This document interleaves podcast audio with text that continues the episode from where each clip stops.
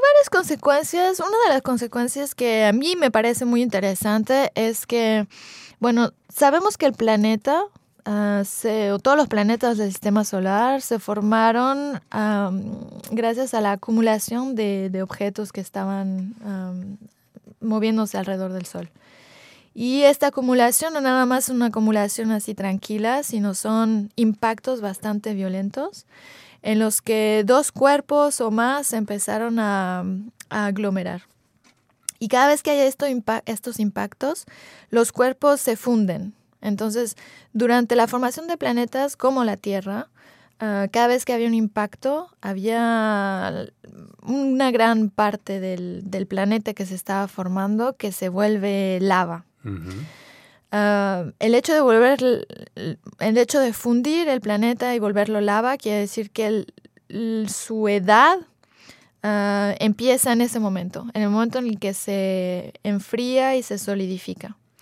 Entonces, cada vez que hay un impacto y cada vez que uno funde material, ah, el planeta ya no podemos saber cuándo empezó a formarse porque se va fundiendo cada vez. Entonces, la edad, si pudiéramos poner una edad a, la Tierra, es la edad a, la cual estuvo fundido la última vez. Ok, hace 4.500 millones de años. Exacto.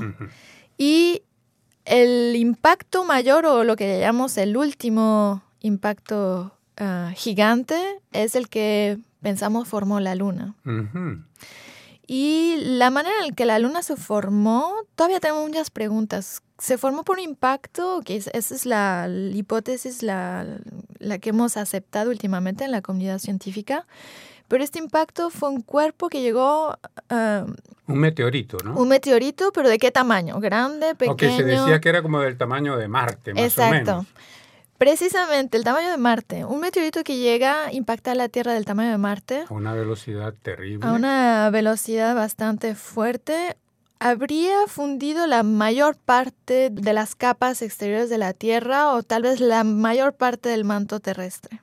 El hecho de que hayan partes al interior del manto terrestre que sobrevivieron a este impacto gigante quiere decir que tal vez el meteorito no era de la talla de Marte, pero un meteorito de, de un tamaño mucho más pequeño. Ok.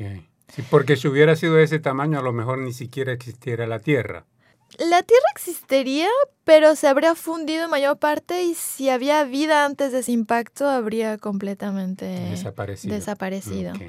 Entonces, el hecho de encontrar partes del interior de la Tierra que, que no fundieron gracias a este impacto nos da, nos da también información sobre cómo la Luna se formó, qué tipo de meteorito llegó, de qué tamaño y a qué velocidad y cuál fue el impacto energético que tuvo este, este evento en, en, la formación de la Tierra. Y las investigaciones que se están haciendo en este momento en la Luna con estos robots que están yendo de un lado y del otro, la información que ellos recopilan, que ellos están analizando, ¿podría venir a corroborar esta, esta hipótesis? Tiene que, sí. Todo lo que nosotros proponemos sobre los resultados que eh, obtenemos gracias a la investigación de rocas sobre la Tierra, tiene que corroborar con lo que mm, los investigadores que estudian las rocas de la Luna encuentran, porque la historia de la Luna y la Tierra son tienen,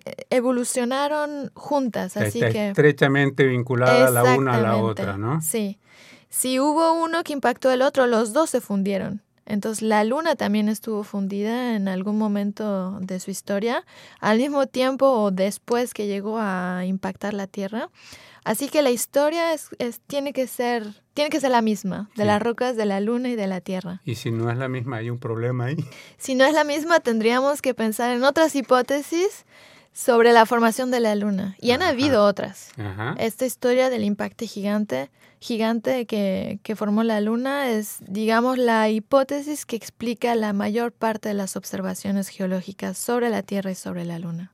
¿Cuál sería otra hipótesis de la creación de la Luna? Por el momento esta es la mejor, pero en el pasado, por ejemplo, ha habido hipótesis sobre la Luna siendo un, astro que llegó cerca de la Tierra y estuvo atrapado por el, la gravedad. La gravedad. Ah, el problema es que precisamente cuando analizamos rocas de la Tierra y de la Luna, su composición química es muy similar Y eso nos hace pensar que a un momento dado estuvieron muy, muy bien combinadas los dos cuerpos. Mm, hay otras hipótesis, como por ejemplo que a un momento dado hubo un pedazo de la Tierra que se desprendió porque la Tierra estaba girando bastante rápido y, al principio estaba bastante caliente y tal vez el material estaba un poco más fundido. Entonces estaba girando y se desprendió un pedazo que quedó atrapado también en el campo de gravedad, que se volvió la Luna. El problema es que en el espacio el momento cinético siempre es conservado. Y si la Tierra giraba tan rápido como para poder desprender un, un pedazo que se forma, que se formó la luna. Tan grande como la luna, ¿no? Claro, debió haber guardado esta velocidad de rotación que no tenemos ahorita. Entonces esa hipótesis tampoco funciona. Entonces vamos poco a poco proponiendo hipótesis y tratando de probarlas. Hay unas que funcionan, hay otras que no funcionan. Y en, en este momento la que explica la, mayor parte exactamente de las observaciones es el hecho de que la luna se formó después de un impacto de un asteroide que... que no tan grande como se pensaba, pero es un impacto de un asteroide. Exactamente, sí. Bueno, muy bien. Y ahora, Hanika, ¿vas a seguir trabajando en esta misma investigación o tienes otros planes?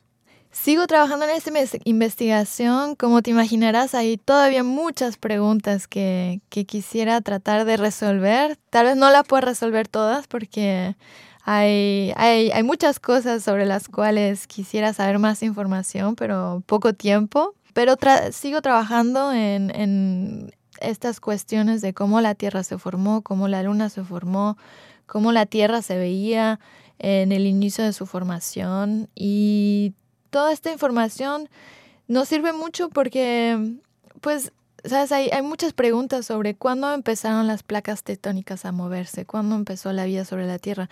Y todo esto, antes de que podamos resolver qué pasó al principio de la Tierra, por qué la Tierra desarrolló esta estructura que permitió la tectónica de placas y desarrollar la vida. ¿Por qué la Tierra se formó tan diferente de otros planetas del sistema solar?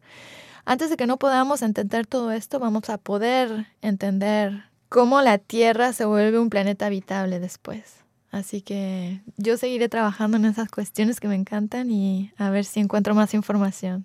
Bueno, pues te deseo muchos éxitos más, Anika, porque lo que acabas de descubrir es muy importante y muy interesante. ¿Te gustaría agregar algo en particular antes de terminar esta entrevista? Espero que haya sido clara sobre mis descubrimientos que, eh, o en lo que hemos trabajado últimamente.